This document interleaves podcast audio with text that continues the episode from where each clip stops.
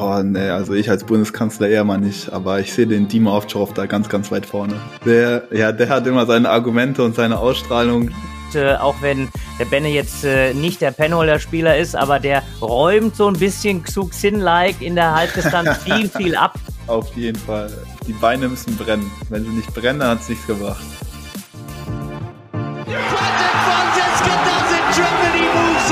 Timo Boll schraubt, arbeitet an seiner eigenen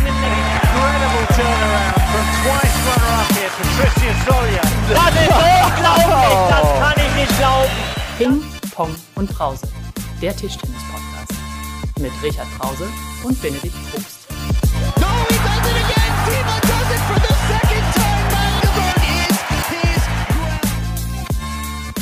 Herzlich willkommen, liebe Tischtennis-Fans, liebe Freunde des Podcasts hören, äh, zu unserer ersten, ja, offiziellen postolympischen Folge. Und äh, lieber Richard, äh, wir haben heute ein Triell hier. Ja, absoluter Wahnsinn. Also dieser Begriff, ja, also ein schöner Neologismus, den ich weiß gar nicht, wer den erfunden hat, aber ich muss sagen, Hut ab und schön, dass wir sozusagen aus der Politik den jetzt in den Sport herüber transportieren. Das ist ein absoluter Wahnsinn, Benedikt. Da danke ich dir sehr für diesen Aufschlag. Genau, und ich kann dir auch gleich noch sagen, analog zum Triell habe ich jetzt hier auch eine Stoppuhr eingeführt, die die Redezeit aller beteiligten Teilnehmer misst. Und wir versuchen dann am Ende auf eine ungefähr gleiche Redezeit zu kommen. Ähm, ich bin mir aber relativ sicher, dass wir es nicht ganz schaffen werden. Solange du mich dann nicht immer äh, zwischendurch unterbrichst. Also wir werden versuchen, nicht zu viel Redezeit zu verschwenden und uns die Bälle so zuzuspielen, ja, wie wir es immer machen. Genau.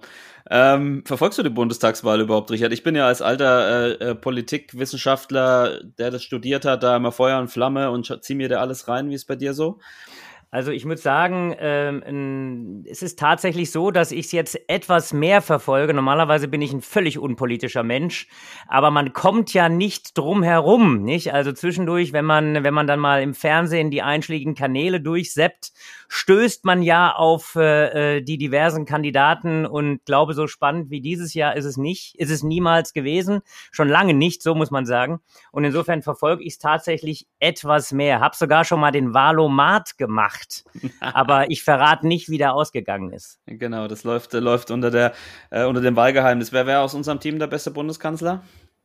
Oder die beste Bundeskanzlerin? Ja, also ich würde Bundeskanzler, also ich würde sagen, so diesen, äh, äh, diesen, diesen Gentleman-like, weniger Bundeskanzler, aber für mich so Bundespräsident, diese, dieser Hauch Statesman, das muss natürlich der Timo sein.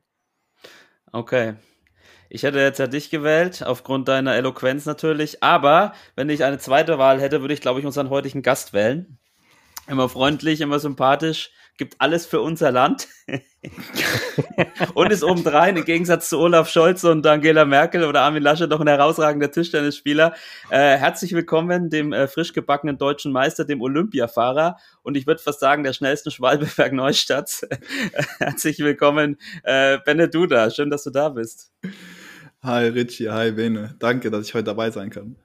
Ja, die äh, äh, ich hatte letztens äh, kürzlich das neue Magazin, Tischtennis-Magazin in der Hand, wo du ja das, das Cover zierst und mit Big Bene ähm, unterschrieben wirst. Äh, wärst du, wäre Bundeskanzler ein Job für dich oder hast du auch jemand anders äh, bei euch im Team im Blick, der das äh, besser, besser machen könnte?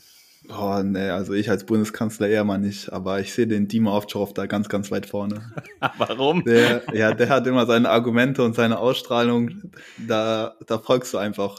Er sagt was und da sagst du einfach nichts gegen. Da folgt einfach ein Ja und du machst es. Und dann hätten wir doch ein Duo. Machen wir den Timo zum Bundespräsidenten, den Dimitri zum Bundeskanzler. Ich glaube, dann geht nichts mehr schief. Nee, da geht gar nichts mehr schief. ja, also Dima hat auf jeden Fall das Sieger gehen. Ich glaube, der würde jetzt im, im Schlussspurt des Wahlkampfes wieder nochmal richtig aufdrehen und die Nerven behalten. ähm, aber über, über Dima haben wir in den letzten Wochen ja glücklicherweise auch, auch viel gesprochen. Ähm, Heute geht es um dich, Benne, und äh, ich würde sagen, wir steigen direkt ein. Ähm, aber wie du sicher auch weißt, als treue Hörer unseres Podcasts haben wir für jeden Gast immer unser legendäres Ping-Pong-Spiel vorbereitet, das alle schon über sich ergehen lassen mussten. Sogar Richard in der ersten Folge, wenn ich mich erinnere. Lang, lang ist es her. Ähm, ich habe elf Fragen für dich, kurze Fragen, auch entweder oder Fragen und du solltest sie möglichst kurz beantworten, idealerweise mit einem Wort, mit einem Satz lassen wir auch noch gelten. Alles klar. Bist du bereit? Ich bin bereit. okay, dann legen wir los. Erste Frage: Vorhand oder Rückhand? Vorhand. Äh, Malong oder Fanzendong? Malong. Das gönne ich mir als Belohnung am liebsten. Pfannkuchen. Für diesen Promi würde ich Dang als Doppelpartner sitzen lassen. Oder diese äh, Prominente, also kann auch weiblich sein. Äh, Megan Fox. mein größter Erfolg. Ähm, Deutscher Meister 2021. Äh, meine bitterste Niederlage. Uh. Gute Frage. Ähm, letztes Jahr Deutsche Meisterschaft gegen, gegen Rick Walter. ähm, meine Lieblingsserie oder Film? Äh, Dragon Ball. Ähm, dann habe ich eine Frage tatsächlich mal von einem, von einem Hörer von uns oder Hörerin, KKT93. Lieber um 5 Uhr morgens ins Gym oder Balleimer-Training um 11 Uhr abends? 5 Uhr morgens ins Gym. ähm, meine Lieblingsübung im Training? Äh, vor und drei Punkte.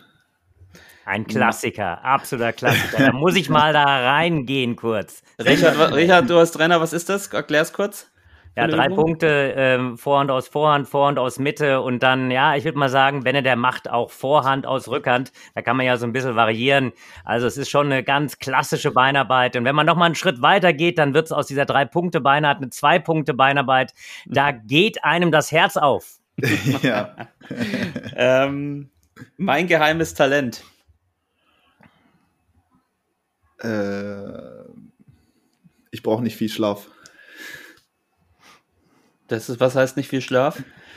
Ja, ich bin meistens nach sechs Stunden bin ich topfit. Also, da kann Das ist stark, das ist stark. Behalte dir das. Das ist sensationell. sechs Stunden, ja. das ist stark.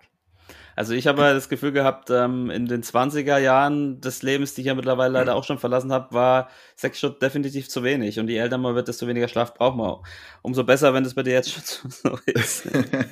ähm, die vorletzte Frage. Diese Regeländerung würde ich begrüßen. Uh, kann eigentlich alles so bleiben, wie es ist. Ja, also ist ja, damit. weißt du, das, das ist, ich finde das ganz spannend, ohne jetzt da zu tief jetzt reinzugehen. Äh, wir haben ja relativ viele Regeländerungen schon hinter uns. Vielleicht ist einfach auch mal diese Regeländerungen äh, einzuführen, dass es keine Regeländerungen mehr gibt ja. und dass man sich mal auf das Eigentliche wieder fokussiert. Weil wenn ich die Olympischen Spiele mir angucke, was da eben gespielt wurde, das war schon wirklich super. Das konnte man klasse verfolgen. Die Ballwechsel waren lang. Es war attraktiv und äh, Dramatik war jede Menge da. So, vielleicht machen wir mal die Regeländerung, dass wir keine Regeln mehr ändern. Ja, genau, genau. Muss ja nicht immer alles geändert werden. Ja, hätte es sein können. Entschuldigung für die Frage. ähm, die letzte ist, äh, mal schauen, äh, ob die einfacher zu beantworten ist. Mein Vorbild. Äh, Raphael Nadal. Wow. Linkshänder, äh, ja, arbeitet jeden Tag hart, ähm, kämpft auf dem äh, Spielfeld wie ein Verrückter um jeden Ball und ja, es reißt immer einen mit, äh, wenn, wenn man ihn spielen sieht und ähm, ja, man fühlt es auch wirklich, wie, wie äh, sehr ihm der Sieg wehtut oder der Sieg äh, gut tut, wenn er gewinnt und äh, ja, da fiebert man gerne mit. Ähm, du hast gerade auch gesagt, deutsche Meisterschaft. Du bist jetzt der frisch gebackene deutsche Einzelmeister.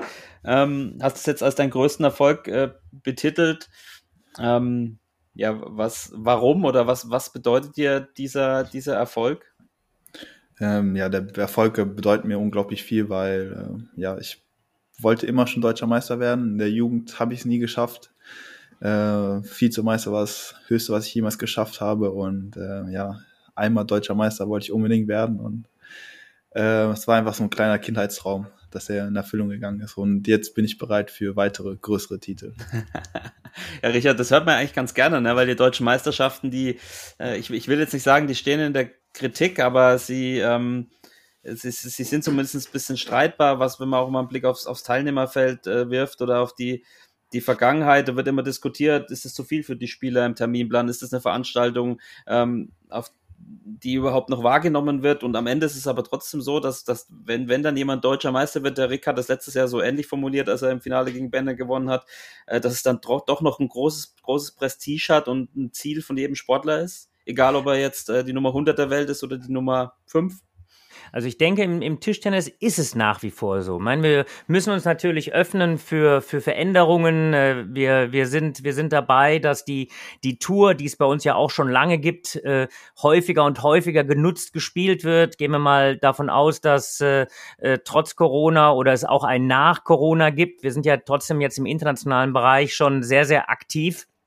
Aber ich glaube, eine deutsche Meisterschaft behält den Stellenwert. Das ist genauso wie der Benne das gesagt hat. Das ist so ein bisschen ein Kindheitstraum und äh, ich glaube, da muss man sich ein bisschen lösen, dass immer alle an den deutschen Meisterschaften teilnehmen, weil die, die am Ende vor Ort sind, für die ist es nach wie vor ein absoluter Traum. Die haben sich richtig immer reingehängt und ich fand auch dieses Jahr die deutschen Meisterschaften ähm, ja, obwohl kein Timo, obwohl kein Dimitri, obwohl keine Petty äh, oder Han Ying oder Nana gespielt hat, eine Meisterschaft, ähm, wo man wirklich sagt, Mensch, die, die da waren, die haben sich richtig reingehängt. Das war ein, eine, eine, eine Top-Veranstaltung, so dass man sagt, Mensch, toller Sport äh, mit ein paar interessanten Wendungen, Überraschungen, ein paar von der etwas jüngeren Generation, die auf sich aufmerksam gemacht haben. Ja, und das Feld fand ich auch wirklich sehr, sehr gut und freut mich natürlich für den Benne, ähm, wenn er jetzt so sagt, Mensch, ein Kindheitstraum ist da irgendwo in Erfüllung gegangen war ja letztes Jahr schon im Finale gegen, äh, gegen Rick.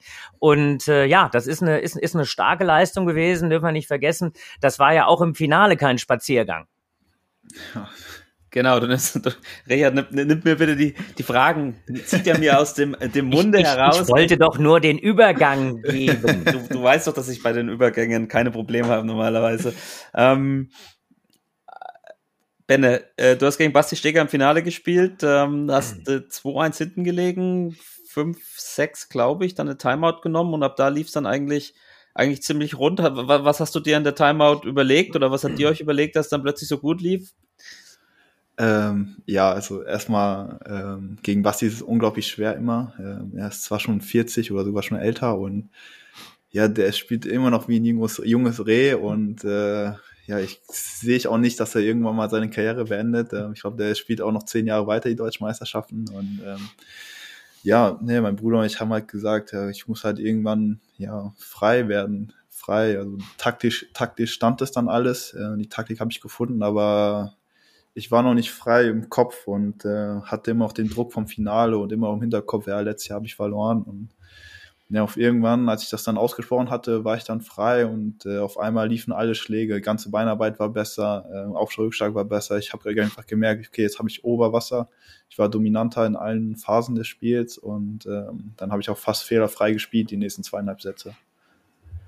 Ja, Richard, du hast das ja auch äh, kommentiert, das Spiel. Wie, wie ist deine Einschätzung, vielleicht vom Finale, aber vielleicht auch von Bennes ganzem Turnier? Im ja, Also ich bin, bin sehr dankbar, dass du, dass du mir die Frage stellst. Also man muss ja immer so gucken, welche Entwicklungen nehmen die einzelnen Spieler. Ich glaube, dass äh, Benne eben im letzten Jahr ähm, ja durchaus auch hätte gewinnen können. Aber ich glaube, dass Benne eben in den letzten zwölf Monaten insgesamt kompletter geworden ist. Also du hast äh, äh am Anfang im Ping-Pong gefragt, Vorhand oder Rückhand. Benne sagt natürlich, äh, ist auch normal als vorhandlastiger Spieler, der drei Punkte gerne spielt. Ja, Vorhand ist mein, mein herausragender Schlag, aber er ist insgesamt deutlich kompletter geworden. Also auch weg mal von äh, Fitness, weg, weg mal von, von Beweglichkeit, äh, habe ich in Benedikt äh, da im Finale auch spielerisch sehr, sehr gut gesehen. Und äh, er hat sich auch auf dem Weg ins Finale glaube ich, ja, sehr, sehr gut äh, vorbereitet auf alles, was da, was da kam. Wir dürfen ja nicht vergessen, auch gegen den Kai Stumper zum Beispiel, der ja ein sehr, sehr gutes Turnier gespielt hat, hat einen Doppelpartner von, äh, von Benne eben geschlagen, Dang. Und das ist mitunter so als ein Favorit gegen ein aufstrebendes Talent wie der, wie Kai, nicht ganz leicht zu spielen. Aber ich glaube, Benne war ziemlich gut vorbereitet, hatte sich so ein paar Sachen überlegt und äh, deswegen also auch spielerisch, glaube ich, äh, äh, wirklich ein Ausrufezeichen, was der Benne eben dort gespielt hat. Da geht's ja nicht, wie gesagt, nur darum, dass man sich gut bewegt, sondern dass man auch Taktik probiert, so ein bisschen anzupassen. Ich habe äh, Benedikt dann nach 1, 2, 5, 6 im Aufschlag, Rückschlag ein bisschen kompletter gesehen, hat dann ein bisschen mehr gespürt, was passiert. Und äh, ja, ähm, Benne ist dann wirklich angefangen, in diesen Flow zu kommen und hat dann, er hat selbst gesagt, fast fehlerfrei gespielt. Und das ist natürlich dann gut und angenehm gewesen zu kommentieren. Wo steht der Pokal, Benne? Der Pokal, der steht neben meinem Fernseher im, im Wohnzimmer. Ich habe da so einen riesen Fernseher und immer wenn ich dann abends auf der Couch liege, dann sehe ich ihn direkt. Das ist dann immer so ein super Gefühl, weißt du, dann machst du den Fernseher aus, dann schaust du ihn nochmal an, streichelst mal ein bisschen drüber und dann kannst du schön schlafen gehen. Das ist so schön. Da musst du aber nächstes Jahr wieder gewinnen, damit du noch ein bisschen länger streicheln kannst. Ja, das, das, das, das habe ich vor. Ich weiß gar nicht, darf man den behalten eigentlich, wenn man dreimal gewonnen hat oder so? Ich, ich glaube nicht, ne? Der, Nee, Glaub Timo, auch nicht. Nee, es ist ein Wander, oder? Das ist ein Wanderpokal, ja. ja. Nee, Timo steht da sechsmal hintereinander drauf, glaube ich. Der hat den auch nie behalten dürfen. Hast, hast du ihn schon gravieren lassen? Nee, noch nicht. Will ich noch nicht dazu kommen. Wie, das, das, müssen, die, das müssen die Spieler machen. Ich dachte, ja, wenn, wir, wenn, wir, bei der Champions League, wie mit, wo mit dem Matchball dann quasi schon das eingraviert wird vom Gra Ja, das können wir ja auch mal nächstes Jahr machen dann.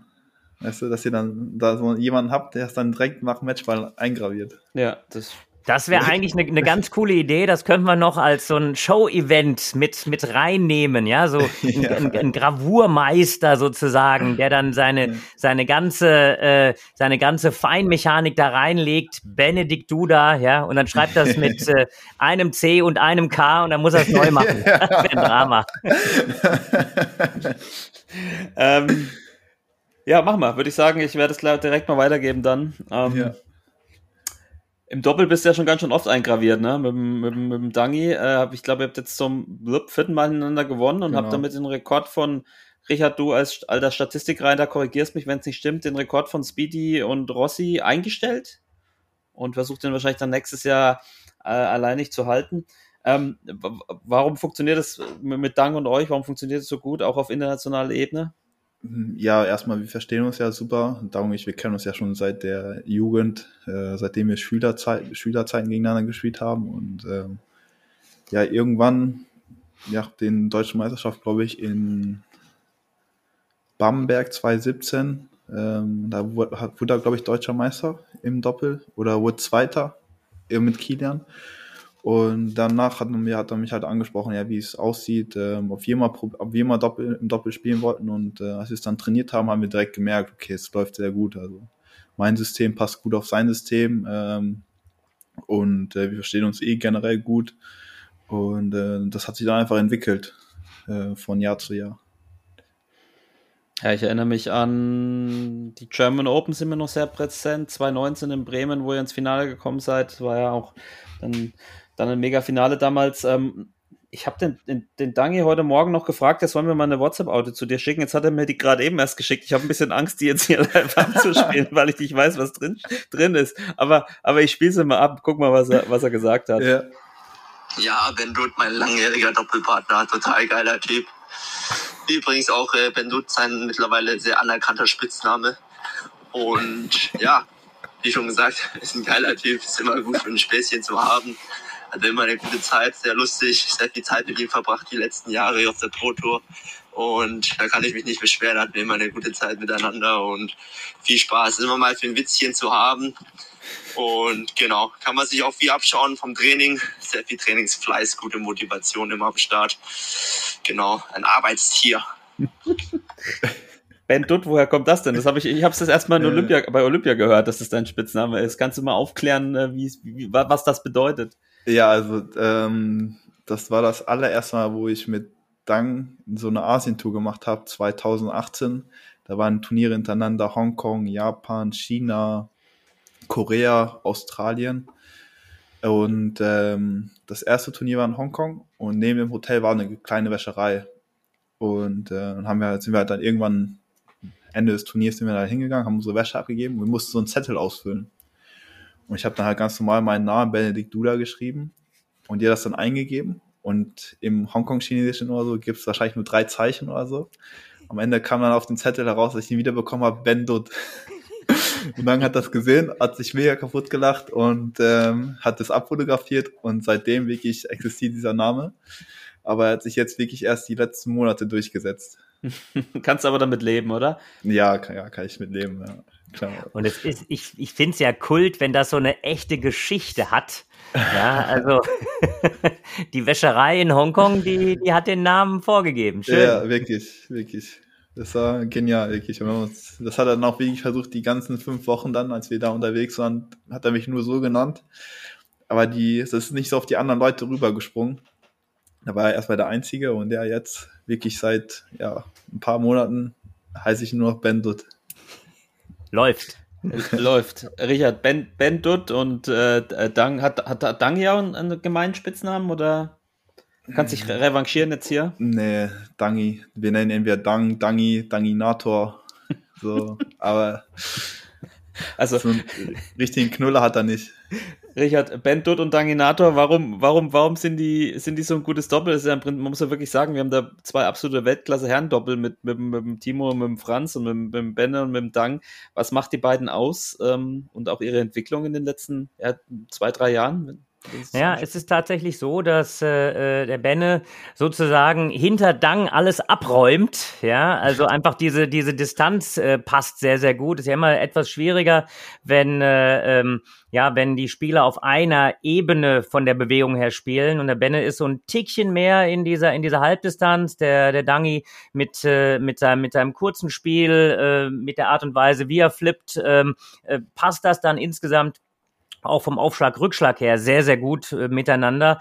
Und äh, ja, also ich glaube, die beiden, die verstehen sich nicht nur eben auch privat, sondern die verstehen sich auch, was Tischtennis an, an, angeht, super gut. Man muss ja wissen, dank der Danginator, ich nenne das mal jetzt so, den Dangi, ähm, der hat natürlich einen unglaublich analytischen Verstand. Der ist äh, da wirklich jemand, der unglaublich viele Dinge speichert. Ich äh, weiß, dass die beiden sich auch da wirklich sehr, sehr viele, äh, ich sag mal, äh, technisch-taktische Gedanken machen, auch eben immer wieder das Doppel trainieren. Und ja, vom Spielsystem passt halt dann auch einfach insgesamt. Ähm, wenn man mal guckt, äh, auch wenn der Benne jetzt äh, nicht der Penholder-Spieler ist, aber der räumt so ein bisschen Xuxin-like in der Halbdistanz viel, viel ab. Ja, hat auch diese, dieses in Anführungszeichen Loch in der tiefen Vorhand, was äh, manchmal diese Linkshänder haben, dadurch, dass er mittlerweile mit der Rückhand viel kompletter ist, äh, nicht mehr so extrem, ja, und äh, das passt super gut zusammen, ja, und äh, wenn man mal sieht, so der, das Spielsystem von Dangi mit ganz, ganz frühem Timing, mit diesem frühen Gegenspin und das kombiniert sich dann sehr, sehr gut mit, äh, mit Ben Dutt. Also insofern, ja, sind wir froh, dass wir die beiden haben. Auch äh, zeigt eindeutig, dass man eben solche Doppel über einen längeren Zeitraum oftmals auch aufarbeiten bzw. aufbauen muss. Und äh, ja, also ist ein sehr starkes Doppel. Schade, dass bei der, bei der Team-EM kein Doppel gespielt wird, jetzt in Rumänien. Ne? Hätten wir schon mal ein, ein richtig schlagkräftiges Doppel. Oder haben sie das geändert? Haben sie eine Regel geändert bei der ETTU, oder? das wäre dann sehr kurzfristig. Aber bei den Olympischen Spielen ist das Doppel ja durchaus nicht zu unterschätzen. Und das ist ja immer gut, verschiedene Alternativen auch für die Zukunft zu haben. Also ich glaube, wir sind da insgesamt ganz gut aufgestellt und äh, haben ja mindestens zwei Doppel, die wirklich auf einem super guten Niveau spielen. Ja, und ich finde bei, bei den beiden, also bei, beim Danginator und beim Bendut, man, man merkt tatsächlich auch, dass euch das Spaß macht und dass ihr euch versteht. Und ähm, äh, ich denke auch, dass das natürlich ein großer, großer Faktor für den Erfolg ist. Benne, ähm, du hast gerade schon gesagt, äh, Deutsche Meisterschaften dein größter Erfolg. Ähm, davor die Olympischen Spiele. Du warst in Anführungsstrichen nur als P, als Ersatzathlet dabei, hast aber trotzdem quasi alles, alles mit auf gesaugt und ich glaube, ich sage nicht zu viel, wenn du dir damit auch einen Traum äh, erfüllt hast. Hm, denkst du jetzt in diesen Tagen auch mal zurück, wie alles angefangen hat und wie unglaublich das eigentlich ist, äh, dass du jetzt da stehst, wo du stehst? Ja, auf jeden Fall. Also Olympia war ein, ist ein Riesentraum, war ein Riesentraum und ähm, ich versuche natürlich 2024 dann äh, nicht mehr der Ersatzmann zu sein, sondern in der Mannschaft zu sein. Und ähm, ja, ich schaue jeden Tag, dann, wenn ich nach Hause gehe, schaue ich, hängt ja schon das Plakat von aus Tokio, hängt ja schon bei uns im DCZ, schaue ich immer mal gerne hoch. Und äh, es war eine super Erfahrung. Also da erinnere ich mich mal gerne zurück. Diese drei Wochen, die wir da alle äh, aufeinander hockten, waren super. Ähm, es hat einfach immer alles gestimmt, die ganzen Erfahrungen, äh, die ganz anderen Sportler, die man sehen konnte, äh, Sportarten. Es war alles riesengroß, aufgezogen. Äh, es war einfach unglaublich. Und, und das, das, das höre ich eben immer wieder, dass wenn man mal als, ich sag mal, als P-Akkreditierter äh, dabei ist, äh, das macht schon Appetit. Also man, man, man will dann mehr und man, man, äh, man kriegt dann schon eigentlich mit, welchen Stellenwert Olympische Spiele im Tischtennis haben. Da gibt's nichts Vergleichbares. Ähm, du hast es ja bestimmt auch mitbekommen, was, was für Rückmeldungen wir, äh, wir dann eben bekommen haben, Benne. Ja, also es ist schon wirklich ähm, nochmal was anderes, mit allem Respekt vor EM, WM, aber Olympische Spiele sind Olympische Spiele. Auf jeden Fall, ja, ähm, stimme ich dir zu.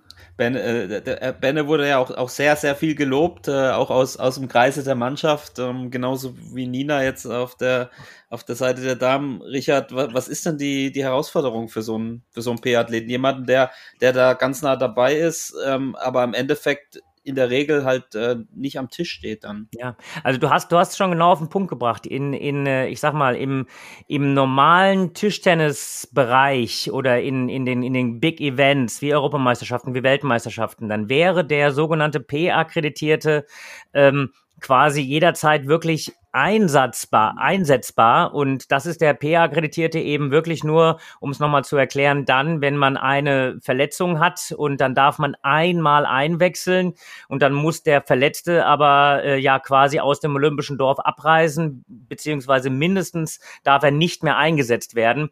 Also das ist etwas, was ähm, wir alle aus dem Tischtennis in der Mannschaft absolut nicht verstehen können. Ähm, aber es ist nun mal im Augenblick so, hoffen wir mal, dass es irgendwann anders wird, dass man quasi vier Spielerinnen oder Spieler einsetzen kann. Und äh, ja, der P-Akkreditierte ist halt enorm wichtig. Wir haben diese äh, Betreuer- und Spielerschlüssel. Also es ist ganz, ganz schwierig, da zusätzliche Einspielpartner zu haben. Ähm, insofern hat also dieser P-Akkreditierte wirklich diese Aufgabe, immer bereit zu sein, immer äh, zu versuchen, eben die Mannschaft zu unterstützen, wohl wissend, dass man nur dann zum Einsatz kommt, wenn was passiert in der Verletzung, was man ja eigentlich nicht will. Ne? Insofern ist, äh, ist das immer so ein ganz, ganz schmaler Grad und Hut ab vor, vor jedem P-Akkreditierten. Aber es ist, genau wie Benne das gesagt hat, manchmal ja auch so ein, so ein Startschuss, um zu sagen, Mensch, ich gucke mir das hier an und mein Ziel ist es, nochmal eine Schippe draufzulegen, um eben aus dem P dann irgendwann die Eins oder das Zwei oder die Drei zu machen. Ja, Benne nickt hier in unserem, in unserem Videostream. Ähm, Benne, was, was, war, was, waren denn so deine, deine Aufgaben oder deine, deine Hauptaufgaben dort ähm, neben dem Warmspielen oder natürlich dem, dem Vorbereiten der Jungs auf die Matches? Ähm, ja, also ich habe oft öfters mal die Wäsche für die Jungs weggebracht, ähm, aber das war ja gar kein Problem. Äh, das habe ich ja gern gemacht. Ähm, am Anfang war es halt nur blöd so, dass die Wäsche halt schnell abgeben konntest, aber halt unglaublich lange gewartet hast, bis du sie wieder abholen konntest. Da liefen halt Schlangen und die hatten das System noch nicht ähm, mit ihrem Computer, ähm, ja, wie sie halt schneller die Beutel wiederfinden, die du abgegeben hast. Dann standst du halt dann manchmal mal eine Stunde, Stunde 15, einfach nur um die Wäsche abzuholen und äh, das wollte ich jetzt den Jungs nicht zumuten, wenn sie am nächsten Tag spielen, dass sie dann noch äh, dich die Beine in den Bauch st äh, stehen und am Ende am Morgen da nicht laufen können. Deswegen, ja, nein, es war ja nicht nur die eine Aufgabe. Ich habe ja auch versucht halt die Stimmung äh, hochzuhalten, gut zu halten, äh, dass wenig Stress ist, dass immer alle gut gelaunt sind, ähm, ja. Und sonst halt jeden Wunsch versucht, äh, die Jungs von den Lippen abzulesen. Also ich, ich will da nochmal ne, ne, so ein, zwei Sachen aus, aus dem Nähkästchen. Da gab's eine To-Do-Liste, die die Jungs in das Doppelzimmer Ben Dutt und Franz gehängt haben, ja. Und da waren dann solche wichtigen Dinge drauf wie ähm, ja, Wäsche abgeben, äh, ein, ein, äh, ein, ein Brownie-Muffin für äh, äh, Lars Stimmt. Hilscher mitbringen oder weißt du, solche, solche Spezialwünsche. Ja. Und das hat der Benne wirklich ähm, ja perfekt gemacht. Und ähm, wir haben ja dann äh, schon schon auch gehört, äh, auch bei Nina, die Mädels äh, hatten sie ja dann eingeladen, äh, ähm, auch auch die auch die Herren haben wirklich ähm, so ein paar, ich sag mal so so so ein paar Kleinigkeiten, die glaube ich aber zeigen, wie äh, wie wie eng die Jungs hier als Mannschaft zusammengerückt sind. Ähm, wir haben jetzt ein, äh, äh, ein, ein das Benne hat schon gesagt, das Plakat oder ein Bild aufgehängt von den Olympischen Spielen und es ist leider so, dass äh, weder der PA akkreditierte äh, noch der, der Trainer eine Medaille bekommen. Äh, aber wer genau sich dieses Plakat mal anschaut, wird sehen, dass da der Ben Dutt eine Medaille um den Hals gehangen bekommen hat. Und das ist die Bronzemedaille von Dimitri im Einzel. Und das war der Mannschaft äh, ähm, sehr, sehr wichtig, dass man sagt, Mensch, hier, du musst diese Medaille haben. Wenn das vom Olympischen Komitee nicht vorgesehen ist, dann nehmen wir zumindest für diesen einen Augenblick die Medaille mit. Und äh, das war wirklich äh, so geplant, damit das eben genauso rüberkommt. Also der Bennett ist ganz tief da in der Mannschaft äh, äh gewesen und ich fand es eine ganz klasse Geste. Ja, das war auf jeden Fall, ja. Also das, was das Herr Diemann hat mir die Regel recht aufgezwungen und äh, am Anfang wollte ich es gar nicht, weil es mir schon ein bisschen unangenehm war, aber er hat wirklich drauf bestanden und äh, ja, es war eine super Geste von den Jungs und äh, ja, wusste gar nicht, dass sie so schwer im Hals hängt, die Medaille. Die ja, wiegt schwer, genau. Die wiegt schwer. War auch Schwerstarbeit für die Medaille. Ich, ich glaube, dein Nacken hält die noch aus. Ähm. ich habe gehört, die silberne ist noch schwerer. Ähm, kannst, kannst du dich noch daran erinnern, ähm, äh, als es dir gesagt wurde, dass du dabei bist von unserer sportlichen Leitung? Wie, wie war das für dich?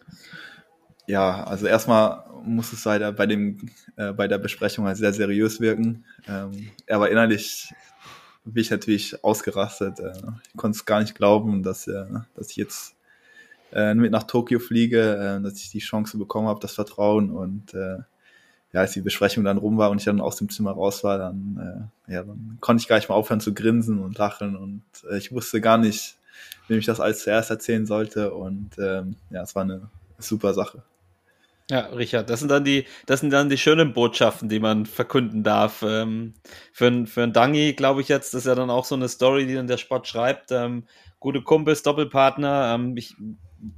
weiß nicht genau, aber ich vermute mal, zwischen den beiden hat sich wahrscheinlich auch dieser vierte Platz dann äh, ja im Finale sozusagen entschieden. Ähm, ist es dann dann genauso schwer, oder? Wie ja, ja, auf, auf, auf jeden Fall. Und äh, ähm, man, man, auch, auch wenn die Jungs äh, und Mädels sich da mitunter eben auch versuchen, nichts, äh, nichts anmerken zu lassen, man merkt dann natürlich schon, äh, ähm, dass das einen auch äh, ja in alle Richtungen mitnimmt. Und das war für Dangi eine, eine, ja, eine ganz, ganz schwierige Situation, aber umso höher einzuschätzen, äh, dass äh, ben, äh, also genau wie Benne auch der Dangi quasi äh, ja in der kompletten Vorbereitung mit dabei war, ähm, alles getan hat, damit äh, diese Mannschaft eben perfekt vorbereitet nach Tokio geht. Und das kann man gar nicht oft genug äh, betonen, dass das wirklich ein ganz, ganz starkes Team, ganz, ganz starke Teamleistung ist. Äh, also das, da kann man sich auch mal ganz kurz nochmal auf die Schulter klopfen. Haben wir gut gemacht. Richtige Ehrenmänner. e genau, Ehrenmann. Ehrenmann, ja, Ehrenmann, äh, richtiger Ehrenmann. Ähm, Benne, du kommst aus einer Tischtennisfamilie. Hattest du eigentlich jemals, gab es eigentlich jemals eine andere Wahl für dich, aus, als den Sport Tischtennis äh, zu spielen? Äh, doch, tatsächlich. Also als Kind habe ich dann oft Fußball oder war im Leichtathletiktraining. Und äh, ja, heute, jetzt kann ich sagen, Gott sei Dank, ähm, ähm, kam ein Fußballtrainer, den ich nicht gemocht habe, als ich noch zehn war.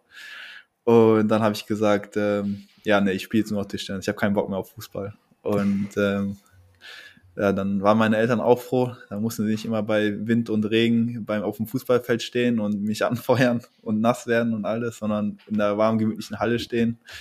Und ähm, ja, dadurch bin ich dann endgültig zum Tischtennis gekommen. Richard, kannst du dich erinnern, wann du das erste Mal auf, auf, auf Benne aufmerksam geworden bist oder ihn, ihn getroffen hast? Also, ich meine, du warst ähm, ja da ähm, wahrscheinlich noch nicht im, nicht im Amt warst wahrscheinlich gerade in, Österreich, würde ich sagen, zu der Zeit, aber. Ja, also ich habe äh, ja, ich habe einen Benne tatsächlich auch bei den, bei den Europameisterschaften in Schwächert äh, bewusst gesehen, aber ich hatte das erste Mal eben auch schon mal von ihm so ein bisschen gehört. Ich glaube aus dem Kopf, du warst bei der Europameisterschaft mal im Viertelfinale im Einzel. Ja, so, das waren ja schon so die Dinge, wo man sagt, Mensch, hier, da, da, da gibt's jemand, der, ähm, ja, der diese, diesen Extraschritt gerne gehen möchte, der, der nochmal was äh, obendrauf liegt. Also das, was man äh, in, der, in der jetzigen Generation immer so mit einem mit einem Dimitri eben äh, verbunden hat, das hat Benedikt natürlich schon ganz, ganz früh für sich äh, äh kultiviert. Und äh, ja, also dieser, dieser, dieser Fleiß hat ihn am Ende natürlich auch äh, dorthin gebracht, wo er jetzt hier ist, als deutscher Meister, als Olympiateilnehmer. Aber mir ist halt immer wichtig, äh, der, der Fleiß allein ähm, und diese körperliche Fitness allein das macht es ja nicht. Also der Benedikt hat eben, das hatte ich schon mal erwähnt, in den letzten zwölf Monaten auch spielerischen extremen Schritt gemacht, äh, in, in diesen Sphären zu spielen. Das kann man heutzutage tatsächlich nur, wenn man als Spieler ähm, sehr, sehr komplett ist. Noch nicht ganz. Ich sehe das ein oder andere, was man noch besser machen kann. Aber äh, tatsächlich äh, äh, sehe ich ihn da auf einem sehr, sehr guten Weg und ist noch längst nicht am Ende angekommen. Und das unterschreibe ich so. Das unterschreibst du so.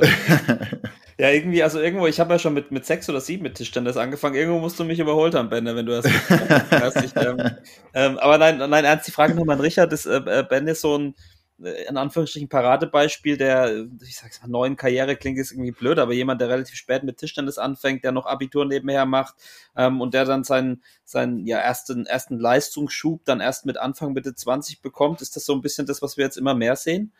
Ja, also das muss man sagen, tatsächlich. Es gibt, äh, ich sag mal, ein paar, ein paar Ausnahmen. Ja, wir haben die letzte ganz große Ausnahme eben mit, mit Dimitri gehabt, der schon mit, äh, mit 15, 16, also etwas, etwas früher äh, da in, in den Bereich gegangen ist. Äh, äh, sein erster Sieg, glaube ich, war mit 16 gegen Chuan Chuan. Timo ist, hat eine ähnliche Entwicklung genommen, aber es geht immer mehr auch in diese Richtung, dass im Zuge der, ja, ähm, sportwissenschaftlich sagt man dazu, äh, langjähriger Leistungsaufbau. Ähm, auch in Kombination, dass die Spieler insgesamt länger brauchen, um komplett zu werden.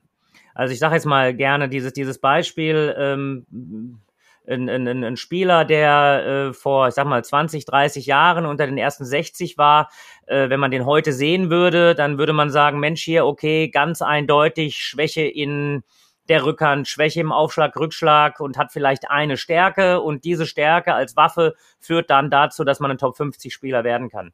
Äh, das ist heute anders ähm, und das braucht halt mitunter gerade in Europa viel längere Zeit, um dort ganz oben anzukommen.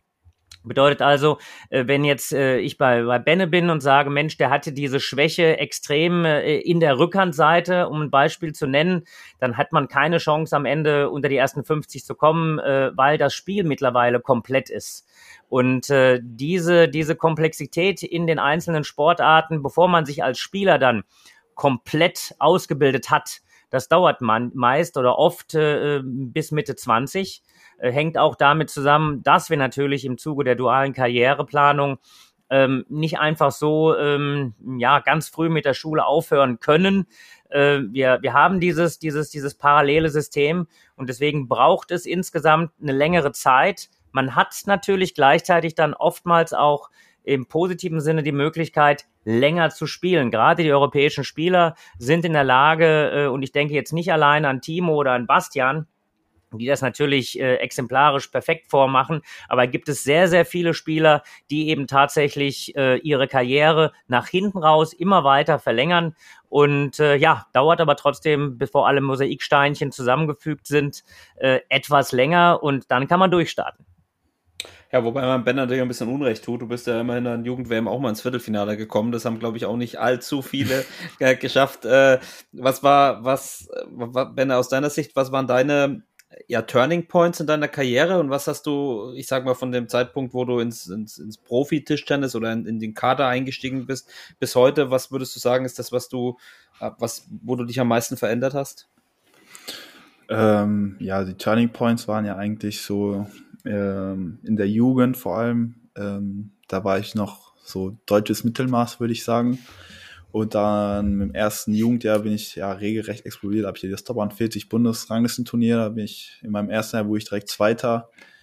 Äh, danach das Jahr habe ich, danach die zwei Jahre habe ich das Turnier gewonnen und ähm, dann bekam ich die Chance, irgendwann direkt schon im ersten Jahr in, zur Jugendnationalmannschaftslehrgängen zu kommen. Ähm, und ja, mit diesen, ja, mit diesen Leckerchen wurde ich dann irgendwie immer hungriger und ähm, wollte unbedingt noch besser werden und besser werden und dann kam eins zum anderen. Dann habe ich die Jugend-EM, sind wir in der Mannschaft Zweiter geworden, haben gegen Frankreich verloren.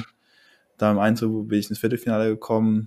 Dann bei der Jugend-WM ein halbes Jahr später war ich unter den besten acht und äh, ja, den Zeitpunkt stand eigentlich für mich klar, dass ich halt unbedingt Profi machen wollte äh, nach der Schule.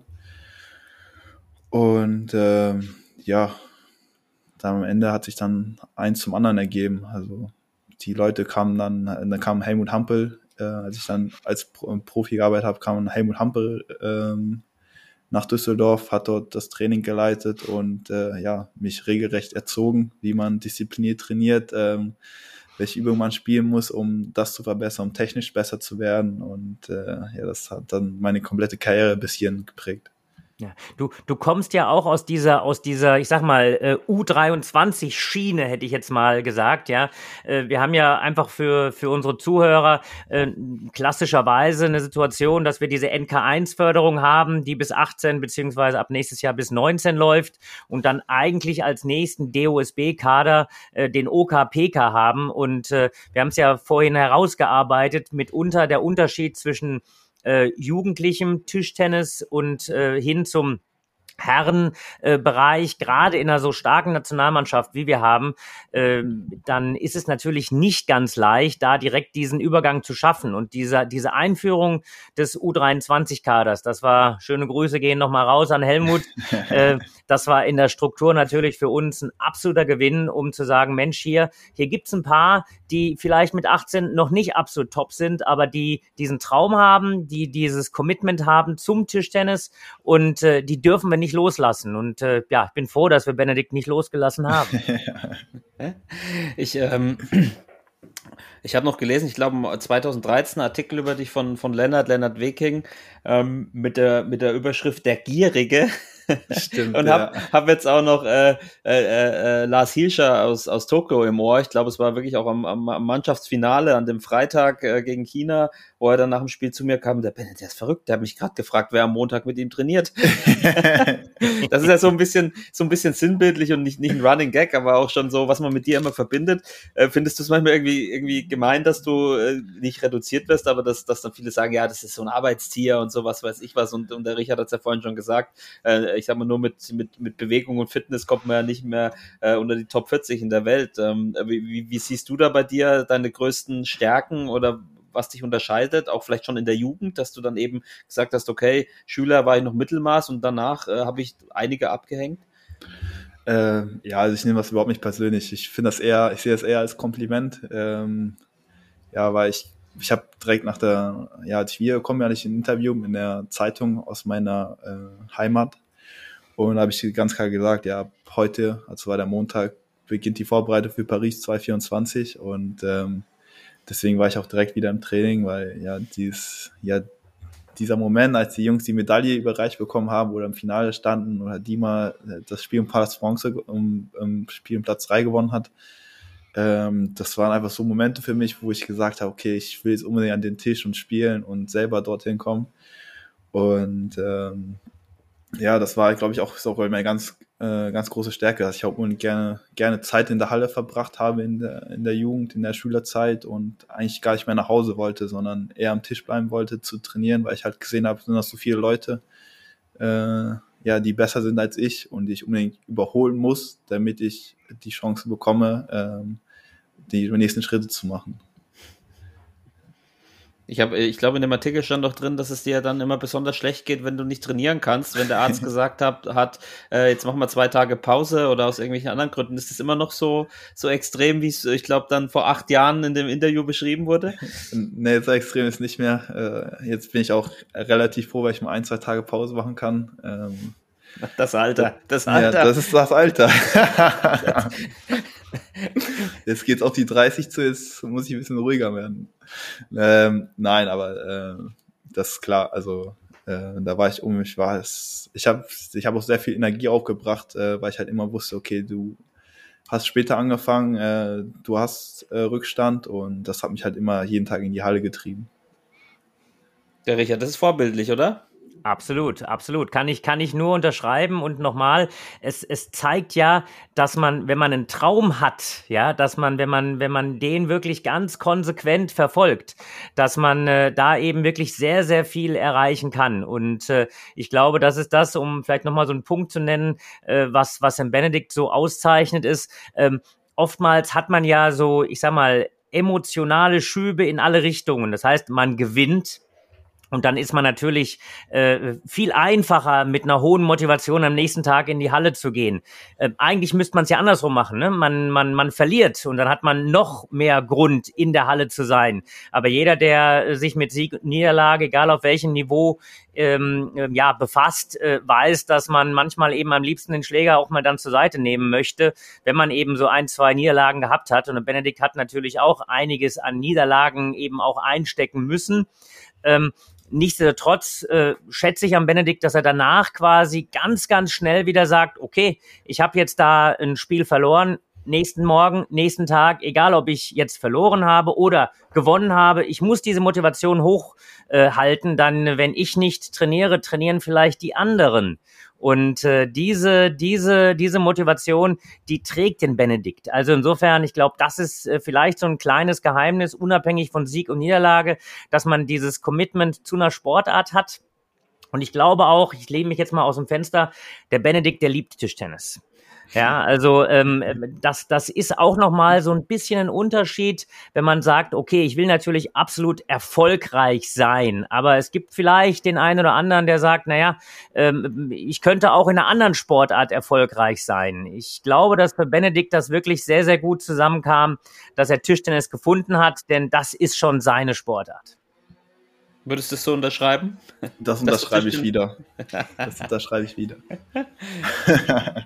Ich glaube, du liebst nicht nur Tischtennis, du liebst auch deine Heimat, oder? Ich meine, ähm, du spielst schon seit, äh, seit Gedenken bei, bei Schwalbe äh, Bergneustadt, deine ganze Familie, dein Papa, der ja da auch, auch, auch äh, viel mitmacht, dein Bruder. Ähm, das hat auch wahrscheinlich dir, ja, gibt dir einen großen Rückhalt und ich würde sagen, auch viel, viel in deiner ja, Karriere bewirkt, dass du ähm, quasi auch immer dann da spielen konntest, schon früh diese Gegner hattest. Wie, wie bewertest du den Anteil von, von, von deiner Heimat, von deiner Familie, von Schwalbeberg Neustadt? Ähm, ja, also der Verein hat mir sehr, sehr viel geholfen, äh, besonders meine Familie. Ähm, Ta Tag und Nacht haben sie mich unterstützt. Äh, meine Eltern haben mich und meinen Bruder immer zu Stützungstraining nach Köln oder nach Düsseldorf gefahren, in die Schule morgens. Äh, da, wo, da konnten wir auch noch während der Schulzeit ein bisschen trainieren und äh, also meine Eltern haben uns sehr, sehr geholfen, dass ich heute dastehen konnte, wo ich jetzt bin. Und natürlich auch der Verein. Ich konnte halt dann früh in die zweite Liga. Ähm, da, damals gab es ja noch Sechser-Mannschaften. Da habe ich an Position 6 angefangen, konnte mich in Ruhe entwickeln, hatte keinen Druck. Ja, und irgendwann kam halt der Zeitpunkt, dass ich das, ja, der Teamleader war und die Jungs gesagt haben, ja, wenn du das Niveau hast für die erste Liga, dann steigen wir mit dir auf. Und daraus ist jetzt halt eine lange Liebe geworden. der lange Liebe.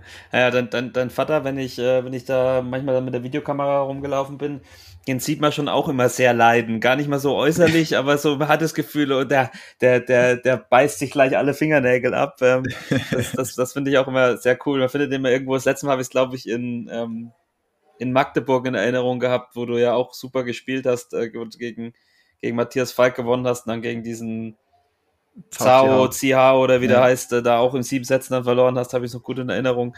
Ähm, und woran ich mich auch noch gut erinnern kann, ist dein erstes Länderspiel in Merseburg. Da war ich nämlich auch dabei. Gegen, ja. gegen die Schweiz war das, bin ich mir ziemlich sicher. Ähm, hast aber locker gewonnen. Äh, musstest danach aber eine, eine Gesangsperformance hinlegen, die ist auch einmalig. Ja. Ich, ich glaube, ich haben, haben wir die noch irgendwo? Die sollten wir vielleicht nochmal ausgraben. Ja, ich glaube, die haben wir noch irgendwo. Mit Johann war das damals und ich weiß, ich glaube, es war, was war es für ein Lied? Äh, vom Backstreet Boys. Everybody oder so, ne? Ja, genau. genau, Sen genau. Sensationell da in diesem, in diesem, Hotel, bei diesem Bankett. Die, äh, die Freunde aus Merseburg, die Helfer, die auch alle da waren, die haben da äh, und schon ein paar Bierchen getrunken hatten, die haben da, ähm, haben das da extrem gefeiert. ähm, ja, wo soll es noch hingehen, Benne? Also, äh, was, du, ich weiß auch, dass du irgendwann mal äh, in der Pressekonferenz gesagt hast, du willst in die Top 10. Das ist dein nächstes Ziel, nachdem du in den Top 40 warst oder irgendwie so. Ähm, du, du setzt ja da schon auch Ziele. Was ist so, was sind so die, die beim Vorstellungsgespräch würde man sagen, wo siehst du dich in fünf Jahren? Was sind so die nächsten, die nächsten Ziele? Äh, ja, natürlich. Also ich möchte mich natürlich in der Wetterliste deutlich verbessern noch. Ähm, immer Schritt für Schritt die Zehner-Schritte schaffen, Top 40, Top 30, Top 20, Top 10. Äh, dann natürlich auch eine große Position in der Nationalmannschaft übernehmen, dass sie äh, Trainer, Betreuer alle auf mich zählen können, wenn es dann jetzt zu einer Team-EM, Team-WM geht, Olympia, Einzel-EM, dass ich dort die meine Leistung bringe, ähm, ja, und vor allem halt, dass man die Mannschaft tragen kann. Und äh, ja, ich denke, äh, das wird dann alles mit der Zeit kommen, wenn ich weiter dran bleibe, ähm, die gute Wettkämpfe mich gut darauf vorbereite und ähm, Schritt für Schritt nach vorne gehe. Ich habe gerade kurz gedacht, du sagst, du willst eine, eine, eine große Karriere als Trainer, Trainer machen. Vielleicht danach. Ich wollte sagen, alles zu seiner Zeit. Wir spielen ja alle bis 40 mittlerweile in der Nationalmannschaft. Ja, das, das, das, ist, das ist Pflicht. Ja, Benne, ich hab, wir haben noch ein paar Zuschauerfragen. Ähm, zum Beispiel, welchen Beruf von, von Hicks Max, welchen Beruf würdest du machen, wenn du kein Tischtennisprofi geworden wärst? Boah, gute Frage. Ähm, also im Büro auf gar keinen Fall irgendwas, weil acht, neun Stunden am Tag einfach nur sitzen, das kann ich nicht. Es geht ganz gut, man gewöhnt sich. Ja, gute Frage. Ja, ich hätte wahrscheinlich irgendwas mit Sport gemacht dann schon. Also Sport war immer schon meine Leidenschaft, auch als kleines Kind. Ähm, äh, Wenn es dann nicht Tischtennisprofi geworden wäre, dann denke ich, das ist ja dann Richtung ja irgendwas anderes. Vielleicht ja, vielleicht hätte ich, auch so, hätte ich mich tiefer in Fußball äh, vertieft und äh, wäre dann dort irgendwas geworden. Aber es wäre irgendwas mit Sport gewesen auf jeden Fall. Mit der- Ernährung vielleicht irgendwas. Ja, ja, da bin ich ein bisschen schludderig in letzter Zeit. Ja, Ah, okay. ich habe vorhin das Wort Pfannkuchen gehört. Ich, äh, ja ich genau. war, ganz, war ganz erstaunt. Aber bist du so einer, der abschalten kann beim Sport? Also der das dann auch wirklich ähm, genießt, äh, ins Gym zu gehen, die Gewichte zu pumpen oder mal einen richtig schönen langen Lauf zu machen?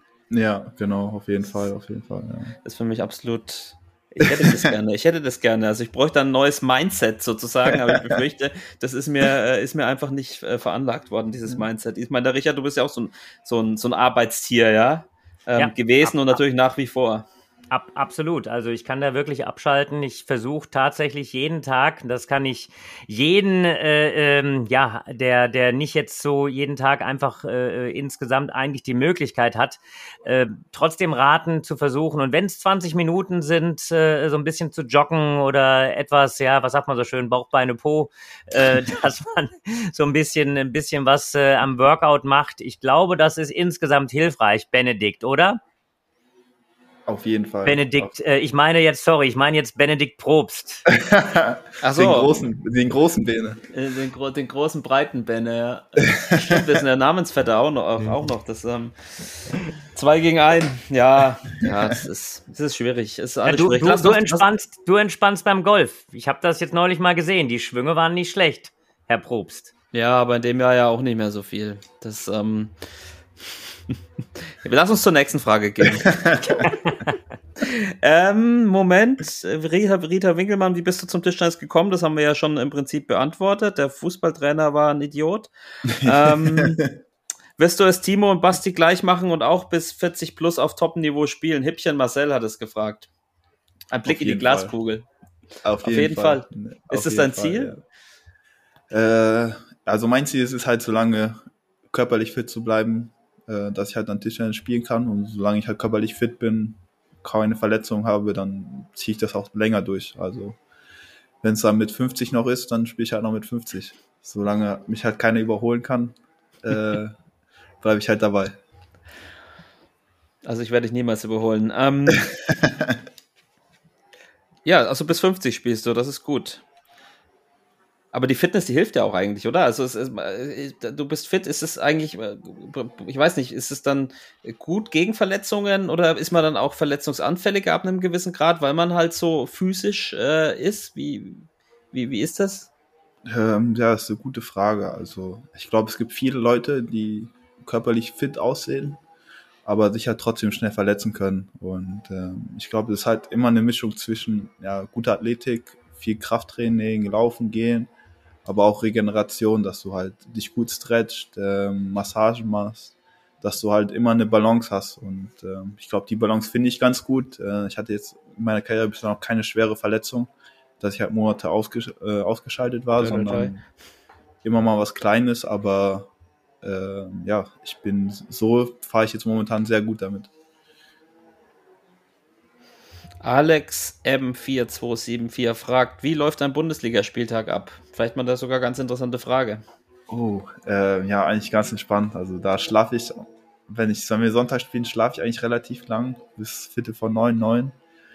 Äh, Gehe dann ein bisschen was frühstücken, ähm, dann lege ich mich nochmal hin, mache ein bisschen Meditation, 10, 15 Minuten, damit ich komplett entspannt bin, keine Nervosität habe und ja, dann geht's eigentlich schon zum Mittagessen. Äh, gibt's Essen dann meistens um Viertel nach elf, halb zwölf. Und äh, ja, dann fange ich schon langsam in den Fokus zu kommen, äh, klinke mich aus der Mannschaft aus, höre Musik, äh, gehe die Gegner durch, was ich mir aufgeschrieben habe, taktisch. Und äh, beim Einspielen versuche ich das halt auch schon zu äh, ja, mich einzustellen auf die Gegner, versuche schon die Ballwege zu spielen, zu spielen, ähm, die sie gerne spielen würden gegen mich und äh, bereite mich dann halt so drauf vor. Richard, wie bereitest du dich auf, äh, auf den Tischtennis äh, auf dem, am Spieltag vor? ja, auf, den, auf den Spieltag eigentlich gar nicht mehr so sehr. Die Zeit habe ich einfach nicht mehr. Aber ich habe natürlich auch meine Rituale, wie ich mich einspiele. Und da gibt's natürlich auch immer die, also weniger gegnerorientiert, sondern das sind einfach die klassischen Übungen, die ich gefühlt seit, äh, wie alt bin ich denn jetzt? 53, ja, gefühlt seit äh, 40 Jahren spiele. Ähm, da sind gewisse, 40 vielleicht nicht ganz, sagen wir 30. Ja, aber das sind natürlich gewisse, gewisse Rituale und Übungsabfolgen, äh, die man einfach automatisiert hat und die sicherlich auch dann immer helfen, dass man sagt, jawohl, ich bin jetzt hier vorbereitet für das Match. Probiere ich immer noch zu machen. Die Übungen werden ein bisschen kürzer. ja, ja, ja. Also ich könnte jetzt erzählen, wie die Spielvorbereitung äh, bei uns in Horbach aussieht, in den niederen Ligen, aber ähm, ich, ich formuliere es mal vorsichtig, es, es ist nicht immer leistungssportlich, was da getrieben wird vor dem, vor dem Spiel. Ja, da geht auch mal die, die Tür vom Kühlschrank, äh, vom Getränkekühlschrank auf und zu und da wird nicht nur Wasser rausgenommen. So, letzte Frage. Exploring Mars, deine Top 5 Übungen im Krafttraining. Kannst du die so aus dem Ärmel schütteln? Ja, also die Top 3 bei mir sind immer Kniebeugen, Bankdrücken und Kreuzheben, äh, weil ich mit denen drei Übungen meinen kompletten Körper halt schon trainiere. Ähm, dazu kommen dann halt noch ein paar Übungen für den Bauch und äh, für den hinteren Oberschenkel, damit das Knie halt äh, gut geschützt ist, gut gestärkt ist, äh, damit ich mich am Knie verletze. Okay. Dann kommen wir eigentlich auch schon zu einem letzten Teil. Der hat äh, ja damit eigentlich auch zu tun, nämlich mit äh, Tischtennis Fitness. Wir haben uns gedacht, wir haben ja äh, eigentlich meistens immer so ein Teil, wo wir so ein bisschen auch für, für die ja, Amateur- oder Nicht-Profisportler versuchen, ein paar Tipps an die Hand zu gehen. Da liegt es bei dir natürlich auf der Hand, ein bisschen über, über Fitness äh, zu reden, vielleicht äh, spezifisch auch über die, die Beinarbeit oder die Schnelligkeit. Ähm, was sind denn die drei Dinge bei dir, Benne, wo du besonderen Wert bei deiner körperlichen Fitness legst? Kannst du das so definieren? Ähm, ja, regelmäßiges Laufen auf jeden Fall. Es muss nicht mal lang sein. Es ist eher wichtig, dass es intensiv ist, weil wir im Tischtennis haben wir keine äh, ja, Ballwechsel, die immer auf dem gleichen, sage ich jetzt mal, Pulslevel ablaufen, sondern der Puls schießt hoch und dann muss ich ihn schnell wieder runterkriegen und äh, das ist meistens mal gut, so Intervallläufe zu machen. Kurze, knackige Intervallläufe, damit der Puls hoch ist, aber auch schnell wieder runtergeht. Und dazu halt versuchen regelmäßig Beinarbeit im, im Training zu spielen. Halt drei Punkte, meine Lieblingsübung oder zwei Drittel Vor- und Seite. Äh, sind so klassische Übungen, die halt auf jeden Fall immer helfen, äh, ja, die Beinarbeit, die körperliche Fitness äh, zu stärken. Ja, Richard, vielleicht ein bisschen so ketzerisch. Was ist denn wichtiger am Tisch? Denn schnelle Beine oder ein schneller Arm? ich sag jetzt nicht beides. also, ich, ich sag mal so, ähm, die schnellen Beine, glaube ich, kann man bis zu einem gewissen Punkt trainieren. Die schnelle Hand, die hat man zum großen Teil oder zum noch größeren Teil von Gott gegeben. Ähm, ab einem gewissen Niveau, und da wirst du mich jetzt für nicht lieben, Benedikt Probst, ja, äh, ist das eine oder das andere nicht möglich. Also die, die Zeit, das ist das, was ich äh, versucht habe, vorhin mal darzustellen. Äh, wir haben nicht mehr die 90er, wir sprechen jetzt von 2021. Und äh, da geht das eine ohne das andere nicht. Also diese diese Idee, ich habe das auch noch für mich so von meinem inneren Auge, dass man dann ein paar Spieler gehabt hat, die äh, äh, einfach nicht so fit sind. Das wird äh, weniger und weniger der Fall. Das sind die ganz ganz großen Ausnahmen. Im Allgemeinen ist es so, dass man eben äh, die körperliche Fitness in Kombination immer setzen muss mit einer schnellen Hand, mein Gefühl dabei, die schnelle Hand ist mitunter Gott gegeben. Die kann man natürlich auch ein bisschen trainieren, aber äh, die schnellen Beine, da ist natürlich jede Menge Fleiß gefragt. Und was würdest du sagen, wie kriegt man die Beine schnell? Ich meine, das ist ja, wie, wie Bende schon gesagt hat, nicht unbedingt eine Ausdauerfrage, sondern ja, ähm, also Ben hat schon schon erwähnt. Ich äh, bin ja wirklich auch ein Freund von den verschiedenen Intervallformen, die man die man eben dann hat. Ja, gar nicht mal, dass man dann Intervall äh, äh, zwei oder drei Minuten macht, sondern äh, du weißt das selbst, egal ob das der Shaoyong oder Lei ist, äh, äh, wenn wenn es dann darum geht, äh, so hohe äh, äh, Wiederholungszahlen eben zu machen, äh, 40, 50, 60 Bälle am Stück, das ist sicherlich auch wichtig. Ähm, alternativ eben durchaus mal nur 10 bis 12 äh, äh, Sekunden. Äh, das ist, glaube ich, eine Sache, wo man im Intervallbereich äh, sehr, sehr viel an der Schnelligkeit eben arbeiten kann glaube, dass man auch so bis zum gewissen Grad den Armzug äh, äh, etwas hinbekommen kann. Ja, und dann äh, bleibt, dass man diese Übungen aus meiner Sicht in erster Linie ganz einfach halten soll. Wir haben schon die drei Punkte, Vorhand, Mitte, Rückhand, nur Vorhand genannt. Äh, es geht auch Vorhand und Mitte äh, eben da, dass die, die Bewegungsabläufe eben immer noch so sind, dass man sie gut und perfekt ausüben kann. Es darf dann nicht zu Ermüdungserscheinungen kommen, weil dann einfach die Bewegung unsauber ist. Also ich denke, mit diesen Übungen Übungen, äh, vielleicht auch nur aus der Rückhandseite einmal Vorhand, einmal Rückhand zu spielen, um eben wirklich sich ganz sauber äh, aus der Rückhand eben rauszubewegen. Ähm, das sind eigentlich so Punkte, ich habe es gesagt, drei Punkte äh, umlaufen, vielleicht auch in Kombination mit Falkenberg. Äh, das sind äh, solche Dinge, ich glaube, die auch für die Schnelligkeit ähm, ja nicht schaden. Mitunter alle die Übungen, die so ein bisschen wehtun die schaden dabei nicht. Das sind auch deine Übungen, oder, Benny? Benne? Das, Auf äh, jeden Fall. Die Beine müssen brennen. Wenn die nicht brennen, dann hat es nichts gebracht. Wenn, wenn, die Beine nicht brennen, dann hat es nichts gebracht. ähm, ja, klingt so ein bisschen so keep it simple, oder? So die einfachen Übungen von früher, die man schon immer gespielt hat. Ähm, äh, vielleicht auch die, Benner, oder hast du ähm, deine drei Punkte hast du schon genannt? Ähm, gibt's gibt's irgendwie vielleicht auch ohne Ball Dinge, die du, die du da, die du da machst? Ähm, viele Sprünge. Also besonders halt, wenn ich im Kraftraum arbeite, ähm, versuche ich halt die Wiederholungszahl nicht so hoch zu halten, sondern so, dass ich halt gerade merke, okay, wenn ich jetzt noch zwei, drei Wiederholungen mache, dann werde ich ermüdend, aber die dann halt nutze, um Sprünge zu machen, schnelle, schnelle reaktive Sprünge oder kurze Beinarbeitsfrequenzen äh, als Schattentraining, äh, solche Sachen dann eben. Ich habe noch eine Frage als, als Amateur, weil du es vorhin auch gesagt hast, im Finale gegen Basti Steger. Ähm, wo du, du, du bei, bei der Auszeit dann danach auch bessere Beinarbeit hast und so. Man hat ja manchmal so im Spiel auch das Gefühl, boah, ich bin heute zu träge und irgendwie gibt's irgendwas, um aus dieser, aus dieser Situation rauszukommen, sei es mental oder sei es äh, dann mit, mit irgendwas, was man machen kann, um irgendwie spritziger zu werden oder seine Beine schneller zu machen? Ähm, also mir hat es halt einfach geholfen, dass ich halt ja im Kopf halt loslassen konnte. Oft ist ja so, wenn der Körper nicht will, dann ist halt der Kopf müde. Ähm, also man muss halt den Kopf überzeugen können und wenn ich halt so das Gefühl habe, dann fange ich halt an, einfach ein paar nach jedem Ball ein paar Runden zu laufen in der Box. Das geht ja. Also jetzt nicht die großen Runden, sondern eine, eine halbe Runde um meine Tischhälfte, damit ich halt den Puls hochkriege. Oft ist es halt so, wenn der Puls dann richtig oben ist, dann läuft es von, von alleine. Richard, du hast doch sicher auch noch einen guten Hinweis für mich. Ja, also ich denke, ähm, ich, das habe ich tatsächlich so in dieser Form, ähm, ja, ich sag mal, noch nicht probiert, weil oftmals sagt man ja auch, wenn der Puls zu hoch ist, dann ist es schwierig, da den Fokus zu, zu halten. Ich, äh, ich bin da immer ein, ein Freund von, äh, ja, von, äh, von Ritualen, die man, äh, die man dann eben äh, hat. Ähm, ja, ähm, möglicherweise, ich sag mal, wir haben das ja bei ein paar anderen Spielern gesehen, die, äh, die vielleicht ihr Handtuch falten. Sowas gab es früher mal in den 90ern, hätte ich fast gesagt, ja. Aber alles, was mit gewissen Ritualen zu tun hat, kann dann, glaube ich, nochmal helfen, die Konzentrationsfähigkeit zu steigern und vielleicht so dieses Angespannte etwas zur Seite zu schieben.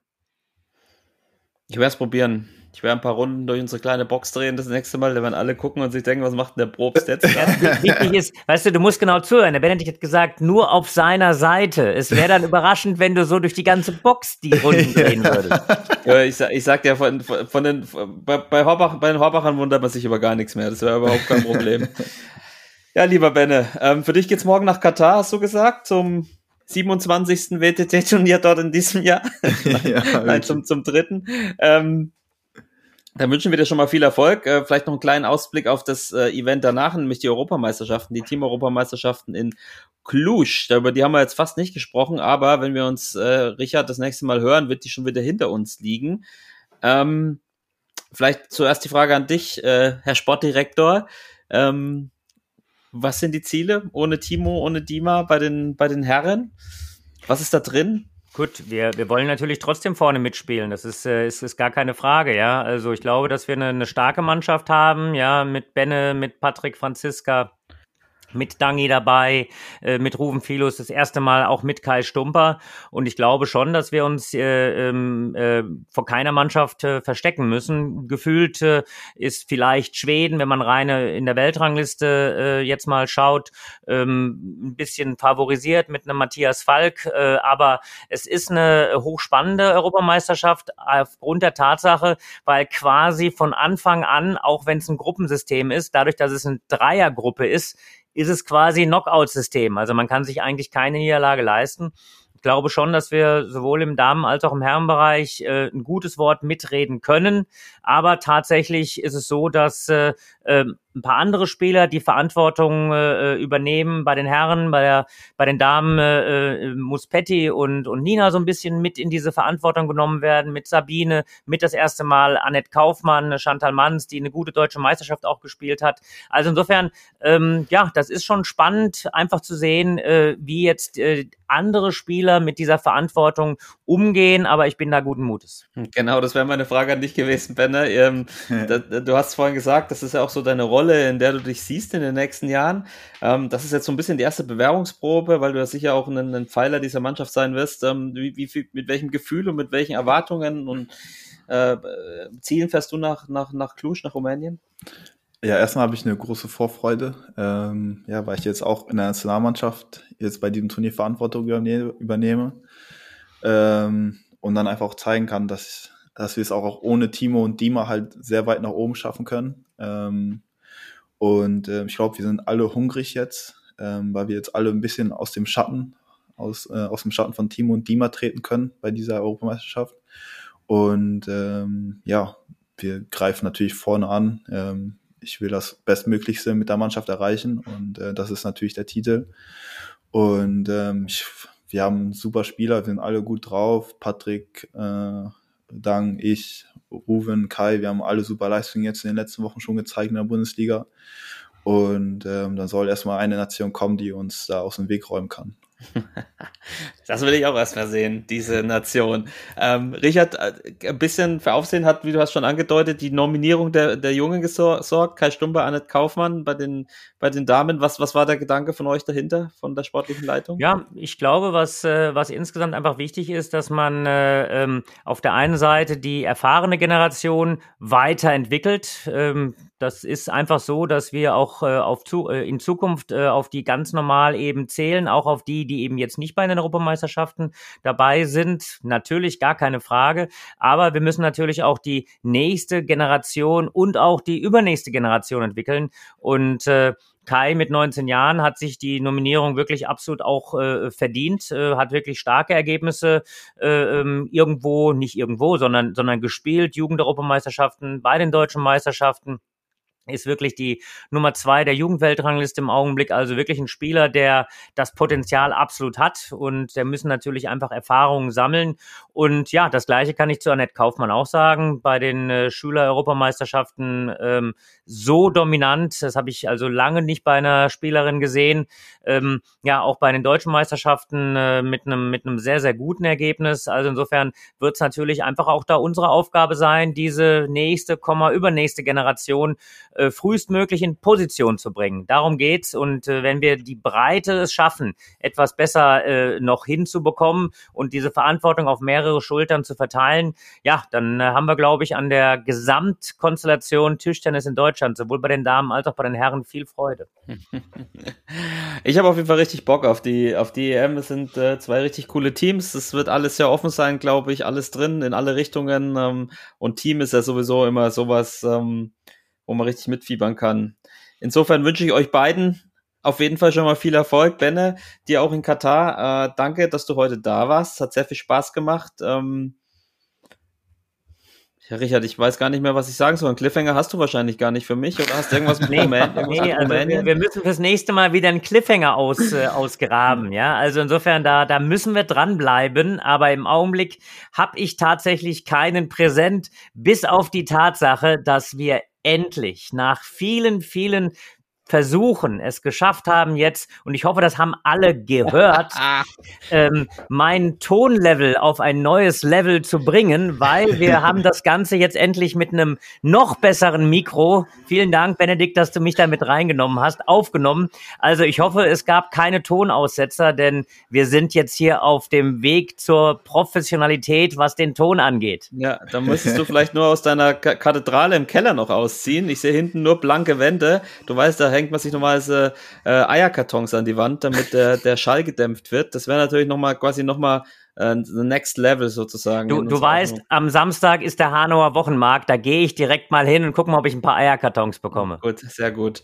Also gut, kein Cliffhanger, der letzte, ah, den hatten wir, da war Benner ja auch beteiligt, der, äh, das, das Streicheln von, von Dimas äh, Schläger und Warmspielen in Tokio. ähm, ansonsten, ja, vielen Dank, lieber Benne. Hat sehr viel Spaß gemacht und ähm, du bist immer herzlich willkommen. Und ansonsten ähm, an unsere Hörer der Hinweis, Fragen, Anregungen, Kritik, Gästewünsche, podcast.tischtennis.de oder auf unserem Ping-Pong und Brause Instagram-Kanal. Ansonsten hören wir uns das nächste Mal und sagen, bleibt gesund und alles Gute. Ciao, ciao. Ciao, ciao. Ciao, ciao.